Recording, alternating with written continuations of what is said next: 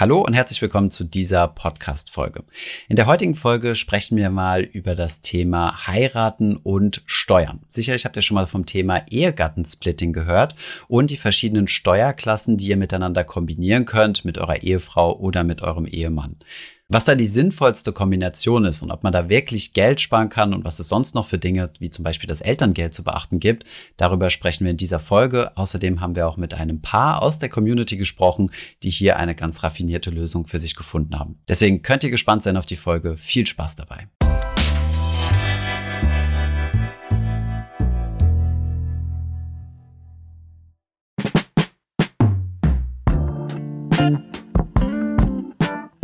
Jeder und jede, die schon mal eine Steuererklärung abgegeben hat, weiß, dass das Ganze ein bisschen kompliziert ist und deshalb vorab der Hinweis, wir sind keine Steuerberater und geben euch hier Infos weiter, die wir nach bestem Gewissen recherchiert haben. Heute geht es ums Thema Ehegattensplitting im Besonderen. Zunächst aber für diejenigen, die noch nie mit Steuererklärungen persönlich zu tun hatten, ein kleiner, kleiner Überblick darüber, welche Steuerklassen es überhaupt gibt und warum es verschiedene Steuerklassen gibt in Deutschland. Also, wenn ihr ganz normal angestellt seid und ledig, also nicht verheiratet seid, dann seid ihr in Steuerklasse Nummer eins. Dann gibt es fünf weitere Steuerklassen und die unterscheiden sich darin, dass ihr verschiedene Steuersätze habt, die der Progression unterliegen. Das heißt, je mehr ihr verdient, desto höher der Steuersatz und ab einem gewissen Punkt gilt dann einfach der einheitliche Reichensteuersatz. Und es gibt eben auch unterschiedliche Freibeträge. In Steuerklasse 1, wie gesagt, der sozusagen Standardsteuerklasse sind das 9.744 Euro aktuell. Für Verheiratete und darum geht's ja heute, gibt es verschiedene Modelle, die ihr aussuchen könnt. Die wichtigste Frage hierbei ist, gebt ihr als Paar die Steuererklärung gemeinsam ab, also lasst ihr euch zusammen veranlagen, oder macht ihr das einzeln wie bisher als sozusagen steuerlich getrennte Leute und jeder gibt seine eigene Steuererklärung ab. Dann verzichtet ihr auf den sogenannten Splitting-Vorteil. Diese Entscheidung müsst ihr schon mal treffen, bevor ihr überhaupt euch Gedanken darüber macht, welche Steuerklasse ihr wählt. Da kommen wir gleich drauf äh, zu sprechen. Hier gibt es äh, so, eine, so eine Daumenregel, dass man immer auf acht kommen muss. Also man kann sich zum Beispiel vier und vier kombinieren oder drei und fünf. Aber wie gesagt, dazu später mehr. Die Grundsatzentscheidung, die ihr erstmal treffen müsst, ist, wollen wir einzeln veranlagt werden, also wie es quasi vor der Hochzeit der Fall war, jeder als einzelne Person mit seinem eigenen Einkommen, mit seinen eigenen Fallbeträgen und so weiter, oder möchte man das Ganze zusammen machen? Das ist in der Regel die deutlich ähm, attraktivere Variante, sobald es einen Gehaltsunterschied gibt. Also wenn ihr genau gleich viel, sagen wir mal, besitzt, also von der Kapitalanlage her, aber auch genau gleich viel verdient, dann macht es keinen Unterschied, ob ihr zusammen oder getrennt seid, denn es wird einfach alles aufsummiert und durch zwei geteilt. Sobald es aber einen Gehaltsunterschied gibt oder auch beim Kapital sieht es ähnlich aus, auch da gibt es ja unterschiedliche Freibeträge, dann lohnt sich das Ganze, denn es wird der Gesamtbetrag zusammenaddiert, also das niedrige Einkommen plus das hohe Einkommen und das wird dann wiederum durch zwei geteilt. Und das hat dann wiederum den Effekt, dass das hohe Einkommen in eine niedrige Steuerprogression rutscht. Also Progression bedeutet ja, die ersten 18.000 Euro könnt ihr steuerfrei verdienen. Dann darüber hinaus zahlt ihr ein bisschen Steuern und je mehr ihr verdient, steigt dann der Steuersatz an, bis ihr dann irgendwann in den Spitzensteuersatz reinkommt. Das nennt man diese Progression und die reduziert ihr beim höheren Einkommen dadurch, dass ihr dem hohen Einkommen ein geringeres Einkommen beimischt und dann durch zwei teilt. Genau, Splitting sagt man deshalb, weil das, wie Thomas beschrieben hat, zusammengerechnet wird, addiert wird und dann durch zwei gesplittet, geteilt wird und zusammen betrachtet wird. Ich habe ja, als ich das Thema angefangen habe zu recherchieren, gedacht so, Seit wann gibt es das überhaupt? Also hier noch als kurze Ergänzung, das Ehegattensplitting gibt es tatsächlich schon seit 1958 in Deutschland. Und dazu kommen wir noch, ähm, wird mittlerweile auch über eine Reform diskutiert. Und das Ehegattensplitting wurde damals eingeführt, um Ehepartner nicht schlechter zu stellen als Alleinstehende, denn als Ehepaar trägt man ja auch Pflichten. Also das ist die Kehrseite davon. Man muss auch füreinander einstehen, wenn es zum Beispiel zu einem Pflegefall kommt oder wenn es zur Arbeitslosigkeit kommt eines Partners. Dann wird natürlich auch das Gesamtvermögen betrachtet, beziehungsweise die Gesamteinkünfte. Und deshalb eben hier dieser steuerliche Spielraum, nenne ich es mal. Genau, du hast uns auch ein kleines, äh, sehr plakatives Beispiel durchgerechnet, äh, was jetzt so ein bisschen einfach mal zu zeigen, was da die Steuersparnis sein kann. Also gehen wir mal von einem extrem gut verdienenden Mann aus mit 200.000 Euro Jahresgehalt und dann einer Frau, die 0 Euro verdient, also nicht arbeiten geht. Rechnet man das Ganze ein bisschen durch, ist die Steuerersparnis des Paares insgesamt 9.777 Euro. Also statt 39,4 Prozent zahlt das Paar, also auf das gesamte zu versteuernde Einkommen, nur 32 Prozent. Das heißt, man spart sich rund sieben Prozentpunkte. Liegt einfach daran, dass das Gehalt vom Mann, also die 200.000, aufsummiert wird mit null, also bleibt bei 200.000, geteilt durch zwei. Das bedeutet, dass das Gehalt vom Mann also im Durchschnitt bei 100.000 Euro liegt und die Progression daher ein Ticken geringer ist. Genau, also ihr seht, bei diesem Extremfall kann man wirklich viel Geld einsparen und tatsächlich ist es so, dass die maximale Ersparnis laut Stiftung Warentest bei 18.000 Euro lag 2020. Das ist dann eben meist der Fall, wenn nur eine Person ein Gehalt bezieht und äh, diese Einkünfte sehr, sehr hoch liegen, weil dann greift die Progression natürlich auch am meisten mit ab. Als Faustregel kann man sagen, wir haben ja schon erwähnt, dass es sich nicht für jede Paarkonstellation lohnt und nicht für jede Gehaltskonstellation lohnt, dass das Ehegattensplitting euch einen Benefit bringt, wenn eines der Einkommen ungefähr 60 Prozent oder mehr des Gesamteinkommens ausmacht, eures Haushalts. Genau. Wir haben ein anderes Beispiel durchgerechnet. Also beispielsweise eine Frau verdient 35.000, ihr Ehemann 25.000 im Jahr. Bei der Einzelveranlagung würde sie, also die Frau, 6.600 Euro bezahlen, der Mann würde 3.600 bezahlen. Und dadurch, dass sie zusammen veranlagt sind mit, äh, wie gesagt, 10.000 Euro Gehaltsdifferenz, würden sie rund 100 Euro im Jahr sparen. Das bedeutet, wenn die Differenz nicht so groß ist, dann ähm, ist die Steuerersparnis auch ähm, eher im Rahmen. Genau, also ihr seht schon, ihr bekommt ein Gefühl dafür, dieses Splitting bevorzugt natürlich Einkommensgefälle. Das heißt, da hat man Spielraum und Befürworter des Ehegattensplittings sagen, dass es eben auch Familien entlastet, in denen einer der Partner sich komplett um die Kinder und den Haushalt kümmert. Das wird aber andersrum auch kritisiert. Dazu kommen wir später noch kurz. Wir wollen euch erstmal ähm, dadurch führen, welche Steuerkombinationen es denn gibt. Steuern sind oft ein kompliziertes Thema. Das Splitting ist das Wichtigste, was ihr verstehen müsst, um zu verstehen, wie ihr als Ehepaar von dem Ehegattensplitting profitieren könnt. Aber auch da habt ihr noch die Wahl. Also nach einer Hochzeit werdet ihr seit 2018 in Deutschland automatisch jeweils Steuerklasse 4 zugeordnet. Statt Steuerklasse 1, wenn ihr vorher ganz normal ledig angestellt wart zum Beispiel.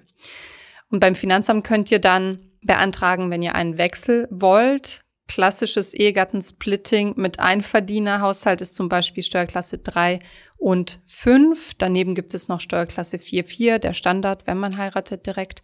Und 4 und 4 mit Faktor. Klingt kompliziert, ist es gar nicht so sehr. Wir gehen mal eins nach dem anderen durch.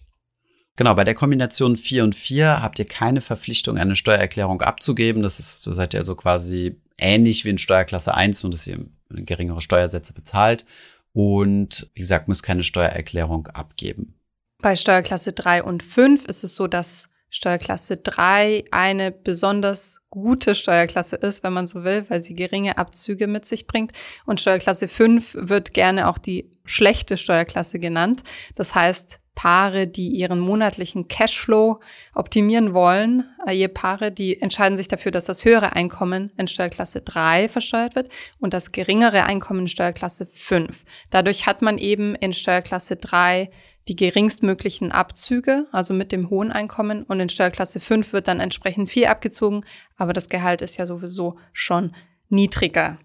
Vereinfacht gesagt ist es dann so, dass der weniger verdienende Partner sozusagen Steuern für den größer verdienenden Partner mitbezahlt. Aber was man, und das ist das Komplizierte an der ganzen Sache, was man wirklich berücksichtigen muss, dass erst hinterher abgerechnet wird.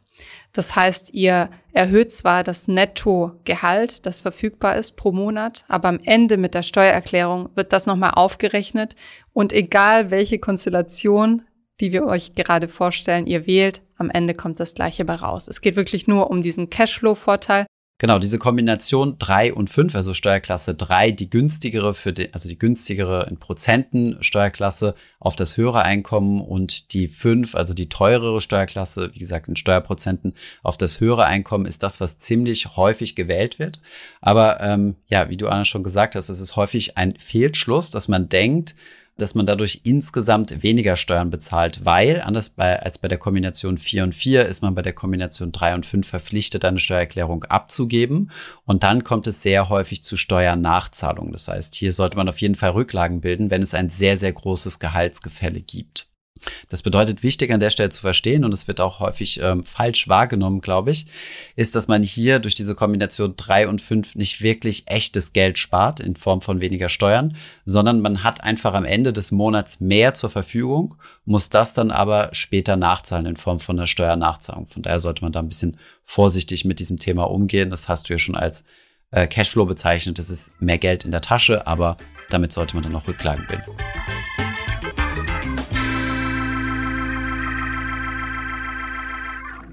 Soweit nur mal zur steuerlichen Betrachtung, aber das Nettoeinkommen hat auch einen Einfluss auf viele andere Dinge.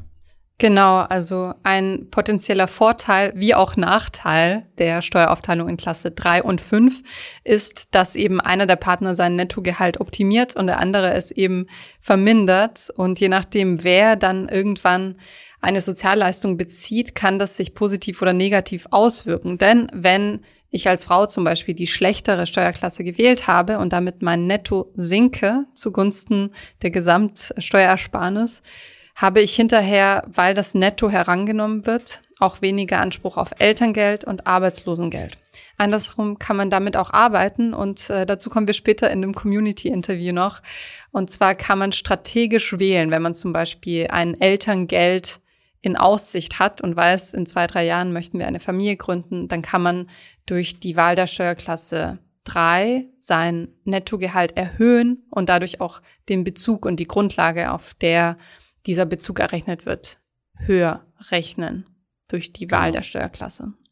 Genau, das heißt, man dreht es einfach um, man gibt die teure Steuerklasse dem hohen Einkommen und die günstige Steuereinklasse dem niedrigeren Einkommen, um bei der Person mit dem niedrigeren Einkommen das Netto Einkommen zu erhöhen. Jetzt ist es wirklich komplex. Dadurch zahlt man zwar jeden Monat mehr Steuern. Wie gesagt, negativer Cashflow-Effekt baut sich dann automatisch aber auch eine Steuerrückerstattung aus. Und gewisse Sozialleistungen sind, wie gesagt, nicht auf den Bruttolohn bezogen, sondern auf den Nettolohn. Du hast es angesprochen, Arbeitslosengeld und Elterngeld. Und da macht es natürlich Sinn, sich strategisch ein bisschen zu überlegen, steht das in naher Zukunft an? Und dann kann man sich natürlich überlegen, diese Steuerklasse dahingehend zu optimieren. Achtung, beim Elterngeld muss es sieben Monate vor Geburt des Kindes äh, die Steuerklasse schon gewechselt worden sein. Das heißt, kurz vor der Geburt seid ihr leider ein bisschen zu spät dran. Wenn ihr uns jetzt noch folgen könnt, kommen wir zur letzten Kategorie und zwar die Steuerklasse 4 und 4 mit Faktor.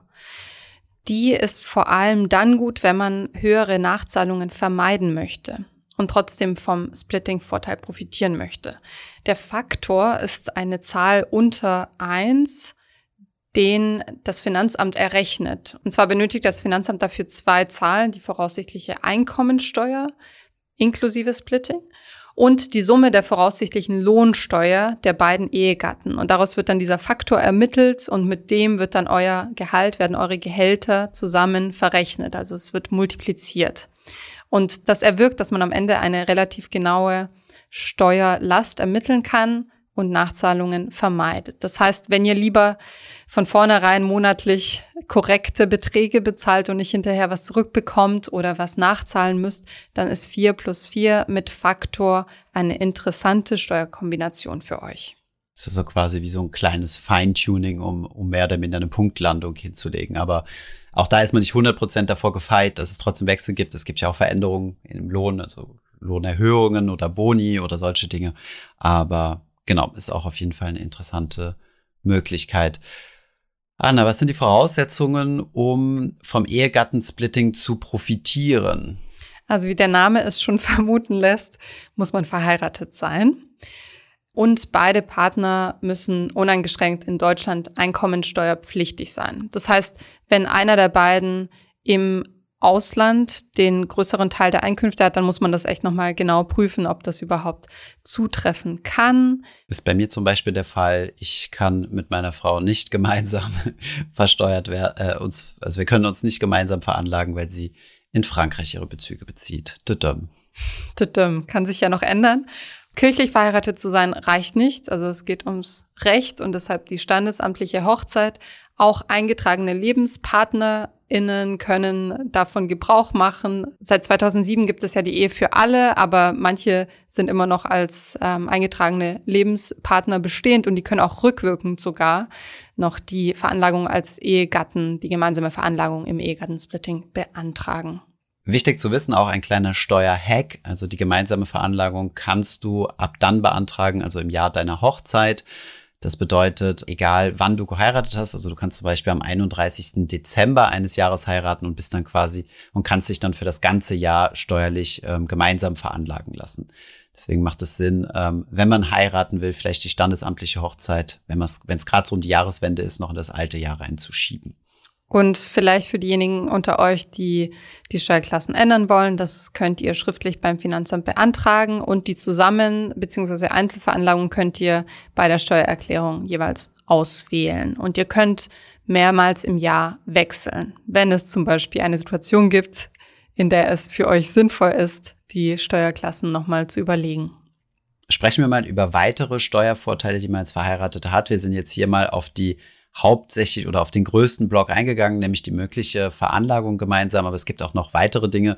Gerade das Thema zum Beispiel Sparerpauschbetrag ist euch ja vielleicht ein Begriff, wenn wir über Kapitalertragssteuer sprechen. Hier hat man dann nicht mehr die 801 Euro pro Jahr, sondern dann das Doppelte, 1602. Das ist natürlich dann sinnvoll, das miteinander zu kombinieren, wenn nur eine Person ein Depot hat, wovon wir natürlich stärkstens abraten. Kapitalbildung sollte immer jeder für sich machen, auch wenn man als verheiratetes Paar lebt. Dasselbe, der größte Vorteil meiner Meinung nach äh, liegt in der Schenkungssteuer. Hier steigt der Freibetrag von 20.000 Euro, den man gegenüber seinem Freund oder seiner Freundin hat, auf 500.000 Euro, also eine halbe Million, den man gegenüber seinem Ehepartner hat. Also doch schon mal ein ganz schöner Sprung. Dasselbe gilt natürlich auch für die Erbschaftssteuer, Schenkungssteuer und Erbschaftssteuer haben da ähnliche Größen. Ihr kennt bestimmt alle aus eurem Bekanntenkreis, wenn ihr noch nicht selbst verheiratet seid, Menschen, die das Ehegattensplitting betreiben und vielleicht auch davon schon gesprochen haben. Mich hat interessiert, wie das in der Statistik aussieht, wie das in Deutschland so gehandhabt wird. Und ich habe festgestellt, dass in Steuerklasse 5, also in dieser schlechter gestellten Steuerklasse, tatsächlich 90 Prozent der betroffenen Frauen sind, die das ausgewählt haben, was ja schon mal ähm, eine Vermutung naheliegt, dass in den meisten Haushalten, die das Ehegattensplitting nach drei und fünf betreiben, eben Männer, die besser verdienen sind. Und da kommen wir auch schon zur Kritik am Ehegattensplitting, so wie wir es bisher machen können. Und zwar ist es so, dass Steuerklasse 5, wir haben ja vorhin schon darüber gesprochen, man kann das fine-tunen und auch nutzen zu seinem zu seiner eigenen Agenda, aber Steuerklasse 5 reduziert eben den Anspruch auf Lohnersatzleistungen wie Kurzarbeitergeld, Krankengeld, Elterngeld, Arbeitslosengeld, weil all diese Gelder eben das Nettogehalt als Berechnungsgrundlage nutzen. Und da kann man als Frau wenn man eben in Klasse 5 geht, wie es eben viele Frauen zu tun scheinen, ähm, den kürzeren ziehen im Zweifel, wenn man arbeitslos ist oder wenn man Elterngeld bezieht, wenn man nicht ganz strikt alles zusammen betrachtet. Hinzu kommt, dass man auch fälschlicherweise zur Schlussfolgerung kommen kann. Also wenn das niedrigere Gehalt im Paar mit der höheren Steuerklasse ver versehrt wird, kann man zu dem fälschlichen Schluss kommen, dass es sich eigentlich in Anführungszeichen gar nicht lohnt zu arbeiten, denn das Gehalt wird quasi zur Hälfte von, von Steuern aufgefressen. Genau, und das ist deswegen ein Trugschluss, weil man im Endeffekt ja die Situation gemeinschaftlich betrachten muss. Also man muss die Steuerlast des Paares nehmen und diese dann vergleichen, wie die denn wäre, wenn jeder einzeln zu betrachten wäre. Also wenn jeder seine eigene Steuererklärung abgeben würde, dann wird natürlich der besser verdienende Partner oder Partnerin würde dann natürlich einen deutlich größeren Block von der gesamten steuerlichen Belastung tragen und das geringere Einkommen im Paar würde netto deutlich mehr raushaben. Von daher gibt es da auch einige ähm, ja, Fehlinterpretationen, die da abgeleitet werden können, dass es sich eigentlich gar nicht lohnt zu arbeiten und man kann sogar so weit gehen zu sagen, eigentlich ist es sogar besser, man kann sogar in der Fehlinterpretation so weit gehen zu sagen, eigentlich ist es besser, wenn einer der beiden Partner überhaupt nicht arbeitet, denn dann ist das Lohngefälle am höchsten und die steuerliche Ersparnis am größten. Aber wenn man sich das Ganze richtig durchrechnet, das bedeutet, diese Situation vergleicht mit jeder ist einzeln veranlagt, dann ähm, ist das nochmal deutlich klarer. Deswegen gibt es auch viele Paare, so haben wir das zum Beispiel auch gemacht, die dann das Ganze sich nochmal durchrechnen, wie viel Steuern würde ich bezahlen, wenn ich alleine veranlagt wäre und teilen dann die Steuerlast fair nochmal auf im Verhältnis zum Einkommen. Also ich hatte zum Beispiel ein höheres Einkommen als meine Frau, weil sie noch in der Fachausbildung war. Und ähm, wir haben aber beide 50-50 die Steuerlast bezahlt, also ans, ans Finanzamt. Und dann habe ich ihr natürlich eine Ausgleichszahlung gemacht in der Höhe, wie wenn wir halt beide einzeln äh, steuerlich veranlagt werden. Sehr vorbildlich äh, und finde ich auch einen guten Hinweis. Also man kann nicht nur ausrechnen, was natürlich die ideale Steuerkonstellation ist, sondern auch, wie man das untereinander dann regelt. Und ja, das, was du gesagt hast, ist auch äh, deshalb wichtig, weil eben dieses Gefühl, das manche Frauen haben, wenn sie ihre Gehaltsabrechnung sehen, dazu führt, dass, sagen manche Studien, Frauen eher in Teilzeit bleiben, weil sie denken, ja, wird doch sowieso alles von der Steuer aufgefressen. Mhm. Ähm, auch deshalb weniger Rente einnehmen werden. Und insgesamt ist es für uns als Gesellschaft auch nicht gut, wenn man das mal hoch denkt, ähm, dass wir eben auch weniger Steuereinnahmen insgesamt haben, wenn viele Frauen diese Konsequenz für sich ziehen. Und es gibt sogar Kritiker des Ehegattensplittings, die sagen, es könnten, ich weiß nicht, äh, Zehntausende neuer Jobs entstehen, wenn, wenn das Ehegattensplitting abgeschafft würde. Ob ist das so ist, wissen wir natürlich nicht, aber es ist ein Gedanke, den man haben kann. Ja. ja, ich denke, im Endeffekt soll jeder so viel oder wenig arbeiten, wie, wie es ihm persönliche Erfüllung gibt. Im besten Fall natürlich spielen finanzielle äh, Gründe auch immer wieder eine Rolle. Aber ich würde mich da, wie auch, wenn ich mich, wenn ich Finanzprodukte kaufe, ja, nicht äh, allein auf den steuerlichen Aspekt konzentrieren. Es gibt sehr, sehr viele ähm, ja, unseriöse äh, Finanzanbieter, die dann damit Werbung machen, jetzt in das und das investieren und dann riesige äh, Steuererstattung bekommen. Hier einige beispielhafte Schlagwörter, Schifffonds, Flugzeugfonds und so weiter. Wir jetzt gar nicht ins Detail gehen und genauso ist das eigentlich auch im Privatleben. Es geht nicht immer alles um Steueroptimierung. Genau, aber das Thema ist auch bekannt, dass Ehegattensplitting tatsächlich ein gesellschaftliches Problem darstellt und wird auch politisch diskutiert und schon seit einer Weile und es gibt äh, gewisse Chancen, dass es auch in dieser aktuellen Regierungskonstellation abgeschafft werden könnte und es zu einem nur noch äh, die Kombination 4-4 beziehungsweise 4-4 mit Fakto geben könnte. Genau, noch haben sich die Ampelkoalitionsparteien nicht darauf geeinigt. Das heißt, mal abwarten, was wirklich passiert und wann. Aber es gibt auf jeden Fall Reformwünsche.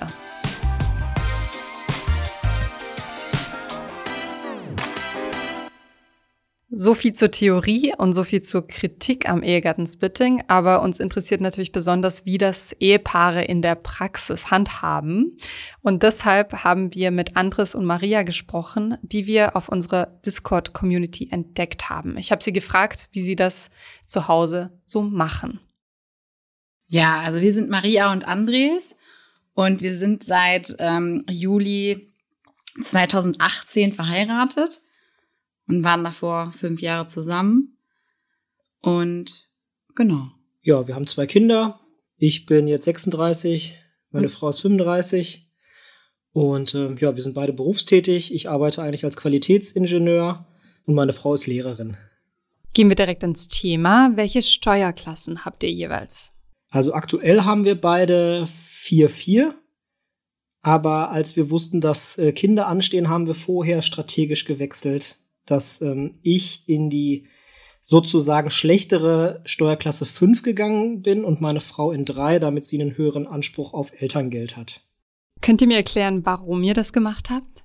Ja, also das Elterngeld wird ja auf dem Nettogehalt äh, berechnet und da man durch diese Steuerklassenwechsel eben ein höheres Nettogehalt erzielen kann, ja, haben wir das eben so äh, getauscht. Und die meisten würden das eben dauerhaft nicht so durchhalten oder durchziehen wollen, weil ja, ich verdiene halt mehr, also so vom Verhältnis so, also das Doppelte kann man sagen. Und das macht dann natürlich schon erheblichen Unterschied. Also ich hatte jetzt so ungefähr, würde ich sagen, 1000 Euro netto weniger im Monat. Und das macht sich dann schon bemerkbar. Meine Frau hatte dann ein paar hundert Euro mehr. Aber dafür hatte sie dann halt hinterher einen höheren Anspruch. Aber äh, was ja viele nicht wissen, Unterm Strich macht das gar keinen Unterschied bei der Steuererklärung. Gleicht sich das sowieso wieder aus. Da kriegt man das dann ja wieder zurückerstattet. Aber ja, ist nur so ein kleiner Liquiditätsvorteil, je nachdem. Also normalerweise macht man es ja umgekehrt, dass der, der mehr verdient, in die 3 geht und der andere dann in die 5. Ja, und wir haben es genau andersrum gemacht, ähm, damit wir mehr Elterngeld kriegen. Maria, erzähl mal, habt ihr das vorher genau durchgerechnet, bevor ihr gewechselt seid in Steuerklasse 3 und 5? Äh, ja, tatsächlich. Lag aber auch daran, also wir haben halt geheiratet äh, und da hatten wir 4-4 direkt und ähm, wir sind halt beide Vollzeit arbeiten gegangen und ähm, als ich dann schwanger geworden bin, habe ich halt das volle Elterngeld bekommen, war dann zu Hause und bin quasi in der Elternzeit, also im Jahr, wo ich zu Hause war, dann äh, wieder schwanger geworden und wusste ja, ich gehe jetzt nur kurz arbeiten. Und äh, ja, dann haben wir halt geguckt, wie viele Stunden mache ich am besten und äh, ja, haben dann halt, gab es im Internet natürlich so Seiten, wo du das ausrechnen kannst als Lehrerin und so, ne? Äh, und dann haben wir halt ausgerechnet, wie es am sinnvollsten ist, dass es äh, möglichst wenig arbeiten für viel Geld und hinterher dann halt das volle Elterngeld ausschöpfen zu können, ne? Weil es wäre ja schon ärgerlich gewesen, wenn man das jetzt ja, wegen einer Steuerklasse, die einem im Endeffekt ja nichts kostet, ne, das halt dann hätte liegen lassen, ne? Und da wir dann wussten, okay, ich brauche halt, ich weiß gar nicht, irgendwie zwei sieben netto oder so braucht man halt für das volle Elterngeld. Und dann haben wir halt geguckt, wie wir das am besten erzielen können und haben dann halt ja im Internet in diesem Rechner auch ein bisschen mit den Steuerklassen gespielt und das war dann so die beste Möglichkeit. Genau. Jetzt sind wir beide wieder bei 4,4 weil ich auch wieder quasi Vollzeit arbeite und Andres auch und das macht dann ja keinen Unterschied, ne? Ja, wir waren, haben dann noch erst ähm, das zum Steuerberater geben wollen und dann haben wir da, glaube ich, drei, vier, fünf Mal nachgefragt. Und dann haben wir da irgendwie keine richtige Rückmeldung gekriegt. So, ja, ja, machen wir, machen wir. Und dann hat sich meine Frau eben selber dran gesetzt und jetzt ist sie da so ein bisschen die Elterngeldexpertin. Und ähm, ja, ich habe das natürlich so am Rande mitgekriegt und ich finde das ja auch sehr interessant, deswegen ich kann das so gut erklären, aber sie hat sich da richtig da durchgearbeitet und das hat sich mal wieder gezeigt, das ist echt gut, wenn man die Sachen einfach mal selber in die Hand nimmt und weiß, wovon man spricht, anstatt sich da auf andere zu verlassen, sonst würden wir da heute noch drauf warten. Finde ich super, dass ihr euch da reingefuchst habt und auch Rechner bemüht habt. Sag mal, dieser Elterngeldvorteil ist aber ein realer Vorteil, richtig? Weil der Splitting-Vorteil ist ja, wie Andres richtig gesagt hat, nur ein Liquiditätsvorsprung. Genau. Genau. Aber was man ja auch dazu sagen muss, dieses ähm, Elterngeld unterliegt ja, der, unterliegt ja dem Progressionsvorbehalt, was ja viele nicht beachten. Also das heißt, ähm, man kriegt zwar ausgezahlt, aber wird ja hinterher so angerechnet und muss dann darauf nochmal hinterher doch nochmal Steuern zahlen. Und ähm, da kann vielleicht auch für den einen oder anderen noch mal so ein böses Erwachen kommen, wenn man gar keine Rücklagen hat. Ihr seid ja nun in Steuerklassen 4, 4 wieder zurückgewechselt, was viele Kritiker des Splittings an sich für die fairste Steueraufteilung halten von Ehepaaren. Maria, wie ist es für dich als Frau? Verstehst du die Kritik am Ehegattensplitting? Hattest du das Gefühl, dass dich das bremst, wenn du zum Beispiel in der schlechteren Steuerklasse 3 wärst? Ähm, ich glaube, das kommt immer so ein bisschen drauf an, wie man quasi äh, das vereinbart hat untereinander. Also grundsätzlich würde ich sagen, nö, bremst einen nicht, weil äh, wir müssen ja jetzt ehrlich sagen, ich bin ja bis jetzt die einzige gewesen, die von uns beiden in dieser tollen Steuerklasse war. Also Andres hatte sie ja tatsächlich noch nie. Ähm, also äh, ja, wenn, dann würde ich sagen, bremst er mich auf jeden Fall nicht. Ich kann mir schon vorstellen, dass es für manche echt blöd ist. Und grundsätzlich glaube ich, das ist jetzt halt so eine Gegebenheit, damit muss man sich auseinandersetzen und dann halt gucken, was so für die persönliche Situation halt am besten passt. Ist nämlich witzig, dass du das sagst, weil wir letztens tatsächlich noch mal drüber gesprochen haben, ähm, ob es nicht vielleicht für das ein oder andere Projekt, was Andres jetzt noch so äh, vor sich hat, ob es da nicht vielleicht dann sogar besser wäre, wenn wir jetzt doch noch mal wechseln müssten wir jetzt uns einfach noch mal überlegen, was wir noch so vorhaben in der nächsten Zeit und ob das halt so sinnvoll ist, weil man es ja auch nur einmal im Jahr ändern kann. Und es wäre ja blöd, wenn man dann irgendwas nicht bedenkt, wofür man es vielleicht dann doch braucht. Aber ja, grundsätzlich, hm, glaube ich, bremst es einen nur, wenn man sich dadurch bremsen lässt und da nicht drüber spricht. Ne? Also ich denke mal für uns beide, wir haben da sogar vorher noch mal drüber gesprochen, dass wir uns da auch einig sind. Also ähm, ja, also ich denke schon, dass wir das fair handhaben, aber ich kann mir halt gut vorstellen, dass es halt in anderen Haushalten anders gehandhabt wird oder vielleicht irgendwie die Frau vielleicht da nicht so viel zu melden hat. Wobei ich denke eigentlich immer, wir sind aus der Zeit raus, aber ja, hier und da kriegen wir dann doch mal so Sachen mit, äh, wo wir uns doch echt ein bisschen komisch angucken, ne? wenn wir die so hören. Ja, manche Sachen, die, die passieren halt, glaube ich, auch einfach, ne? Und der Andres hatte mich dann auch noch ähm, heute gefragt und meinte so, ja, wie gleicht man sowas denn aus, ne? Also wenn er jetzt die bessere Steuerklasse hätte und ich in die schlechtere gehe, wie man das denn am besten ausgleicht. Und ähm, ja, wir, wir wohnen ja in der eigen, eigenen Immobilie und die gehört ja dem Andres quasi. Er hat sie ja vor der Hochzeit gekauft. Ich zahle ja keine Miete, das ist ja auch schon mal ein Ausgleich quasi. Und äh, ja, den Einkauf bezahlt ja auch meistens er. Von daher finde ich, ist das dann ja schon, also für uns auf jeden Fall so, dass wir sagen, das ist fair und das ist dann halt unser Ausgleich, ne? Ja. Für mich klingt es jedenfalls so, als würdet ihr da sehr offen drüber sprechen, was eine sehr gute Grundvoraussetzung ist. Glaubt ihr, das Ehegattensplitting ist sinnvoll und nötig? Hm. Was ist, was ist nötig? Nö. Also, ich glaube, grundsätzlich nötig ist es nicht, aber es ist natürlich für uns war es jetzt ein super Vorteil, dass man so ein bisschen springen konnte und variieren konnte, ne? Also, das war jetzt für uns persönlich total gut. Deswegen wären wir wahrscheinlich eher auf dem, nee, mach dir das System quasi zu nutzen und schlag deinen Vorteil daraus. Apropos schlag deinen Vorteil daraus. Seht ihr noch andere Steuervorteile darin, verheiratet zu sein? Ja, also ein Vorteil, den Maria vorhin angesprochen hatte, ist ja, wir machen ja beide was mit Immobilien und jeder hat auch seine eigenen Immobilien.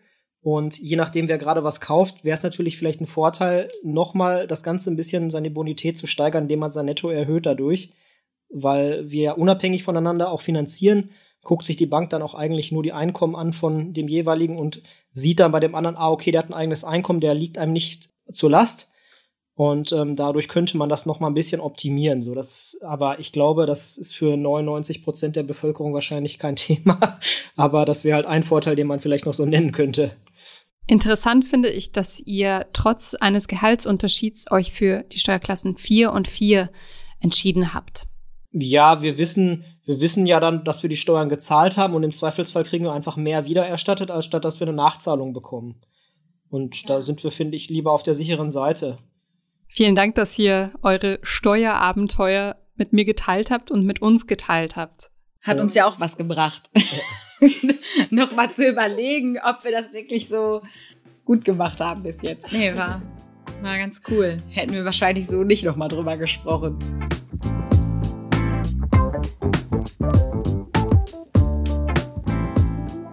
Danke an Maria und Andres. Jetzt wissen wir, wie man sich das Ehegattensplitting auch zunutze machen kann und dass es gut ist, sich das genau zu überlegen und durchzurechnen. Kommen wir zum Fazit unserer Folge. Ist es sinnvoll zu heiraten, um Steuern zu sparen? Wir haben ein paar Handlungsempfehlungen für euch.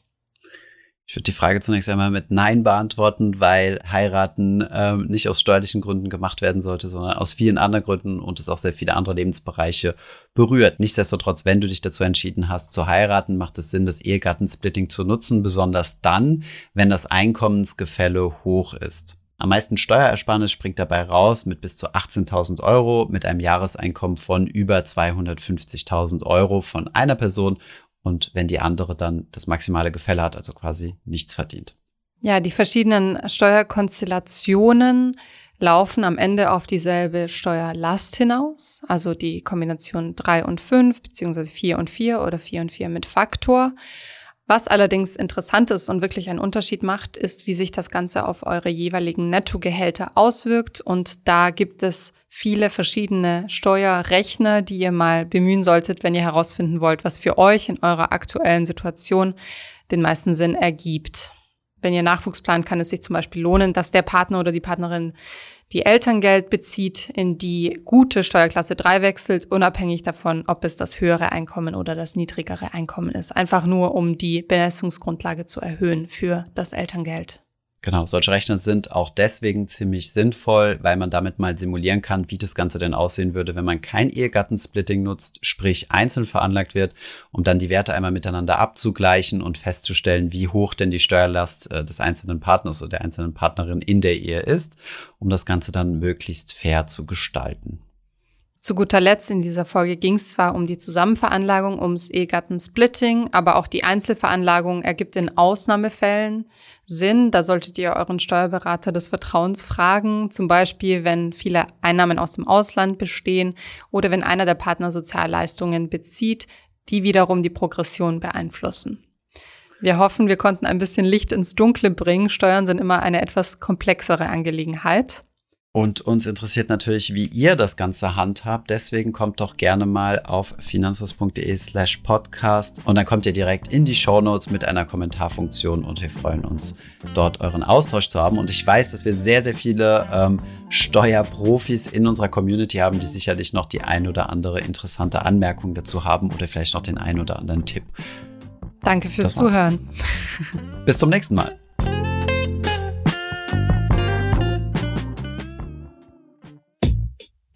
Ich hoffe, diese Podcast-Folge hat dir gefallen. Wenn ja, dann zöger doch nicht in deinem Umfeld über diesen Podcast zu sprechen, bei Freunden und Bekannten. Ich denke, es gibt auch in deinem Umfeld viele Menschen, die sich für das Thema finanzielle Bildung interessieren oder interessieren sollten. Wenn du auf iTunes bist, würden wir uns auch freuen, wenn du uns eine positive Bewertung dalässt. Das hilft uns, den Podcast noch einfacher auffindbar zu machen.